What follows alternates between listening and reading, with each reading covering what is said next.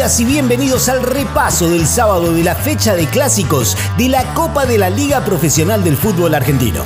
Bienvenidas y bienvenidos a esta coproducción de Radio Aijuna y UNQ Radio, disponible para todas las radios comunitarias y universitarias del país. Bienvenidas y bienvenidos al primer tiempo del Fútbol Desde el fondo de las lunas hay una voz que grita y grita. El clásico de Avellaneda quedó en manos de Racing que en cancha de Independiente se paró de contra, controló al rojo y se lo llevó con algo de suspenso por revisión de VAR gracias al 1 a 0 marcado por Adrián Martínez. Ah, el pase gol exquisito fue de este hombre, Bruno Zuculini. Siempre se sueñan con, con ganar los clásicos, son muy importantes para todo, para todo el pueblo racinguista, para nosotros también, para seguir fortaleciendo una idea muy clara que tenemos y para seguir sumando porque queremos salir campeón, porque queremos dar pelea y porque estos tres puntos también nos vienen muy bien. El clásico cordobés fue un partidazo de ida y vuelta, en donde no se pudieron sacar ventajas de manera definitiva. Lo arrancó ganando Belgrano, lo empató Talleres, otra vez el Pirata arriba, otra vez la parda del Tallarín y un final de infarto porque la T se lo pudo haber llevado por un penal que terminó en las manos del arquero celeste, Nahuel Lozada. Como partido de clásico, eh, arrancamos muy bien, nos pusimos ventaja, eh, bueno, un partido intenso, de eh, alto nerviosismo también por momentos. Eh, creo que la última nos faltó un poquito de resto para, para llegar con, con, mejor claridad, pero, pero bueno, creo que a lo que se dio el partido, cada uno aprovechó su momento y bueno, creo que fue un justo empate. El clásico de barrio más grande del mundo fue el 0 a 0 más aburrido del mundo. Huracán y San Lorenzo lucharon, rasparon, hablaron, picantearon, pero casi no jugaron al fútbol y menos que menos llegaron al arco contrario. Lo analiza el defensor del ciclón, Gastón Hernández. Creo que no salió el partido que esperábamos, estuvo un poco complicado, la, la cancha estaba bastante dura, eh, pero bueno, nos llevamos un punto, queremos ganar siempre, obvio, tenemos que sumar a tres porque tuvimos mal arranque, pero, pero bueno, ahora pensar en, en el miércoles que arranca una nueva competencia y la tenemos que afrontar de la misma manera que terminamos afrontándola el año pasado. El fútbol heavy se escucha en el verano con Urbano, la propuesta conjunta de Radio Aijuna, FM en Tránsito, FM La Uni, Mestiza Radio y UNQ Radio. Sarmiento y Barracas no jugaron un clásico, sino un intersonal. Y si bien fue 0 a 0, fue un partido animado y con tres goles no cobrados a instancias del VAR. Es cierto que el empate no le sirve a ninguno. Al verde porque aún no ganó y al guapo porque perdió la oportunidad de quedar entre los cuatro primeros de la tabla. Así lo vio el defensor de Barracas, Facundo Mater.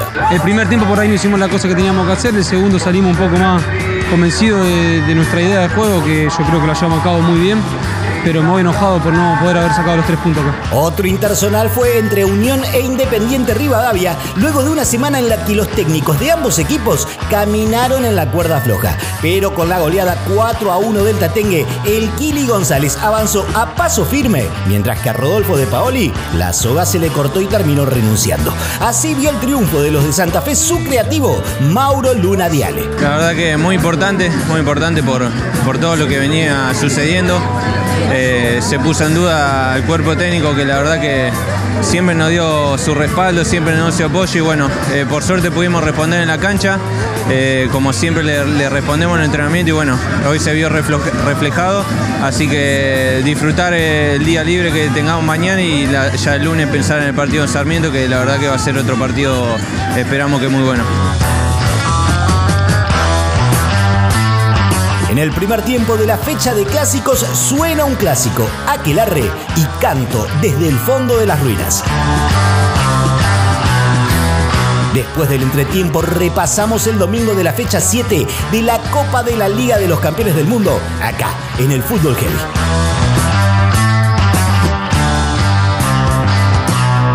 Escucha el Fútbol Heavy cuando quieras en Spotify. ¡Ay, Juna! Bien de acá. UNQ Radio. La emisora de la Universidad Nacional de Quilmes.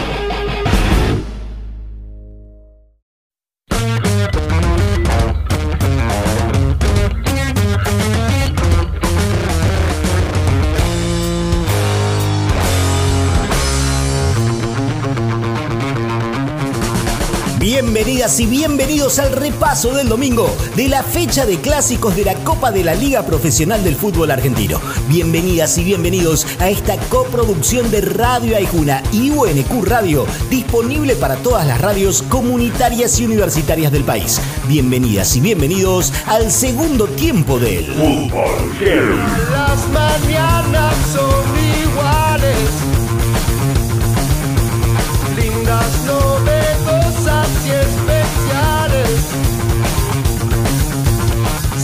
Paró el mundo fútbol por dos horas, como cada vez que hay un superclásico. River Boca en un monumental repleto, partido cambiante, prestándose la manija en distintos momentos del encuentro. El millonario y la ventaja por Pablo Solari, el Ceneice y el empate a partir de un Medina que jugó un partidazo. Final 1 a 1, picante entre los players con dimes y diretes, pero pasa al fin. Así lo analizó el autor del gol de los de la banda. Vamos con sabor a poco, porque creo que, fue un partido donde no te patean al arco y te llevan una bestia a hacer un gol. La verdad que eh, nos vamos, como te digo, eh, fastidiosos porque podríamos haber llevado la victoria, que era lo que, lo que queríamos para nuestra gente. El clásico de La Plata fue un 0 a 0 con buen ritmo, un gol anulado a gimnasia a instancias del bar que suena mano en el bolsillo. Un estudiante que fue acomodando las cosas a lo largo de los 90, pierna fuerte, getoneo entre jugadores y un rosario colectivo de puteadas que hizo que Federico Sturzenegger deba esconderse en un palco del Estadio Cerillo.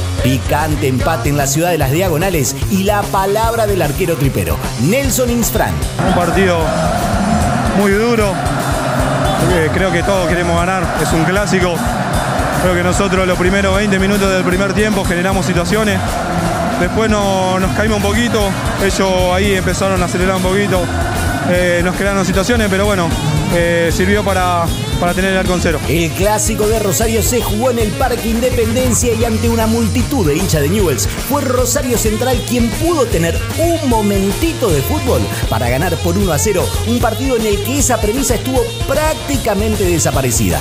En un partido aburrido de lo disputado, el canalla amplía la ventaja histórica frente a su eterno rival y así lo analiza su arquero, Jorge Factura Bravo. Feliz primero por lo grupal, por el grupo que tenemos humano, sobre todo, que, que es hermoso lo que se vive en el vestuario. No solamente jugadores, sino cuerpo técnico, auxiliares, toda la gente que trabaja en el club.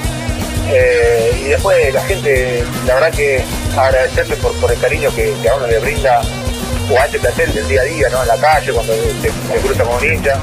Así que mientras podamos seguir dándole estas alegrías, mejor para, para todos.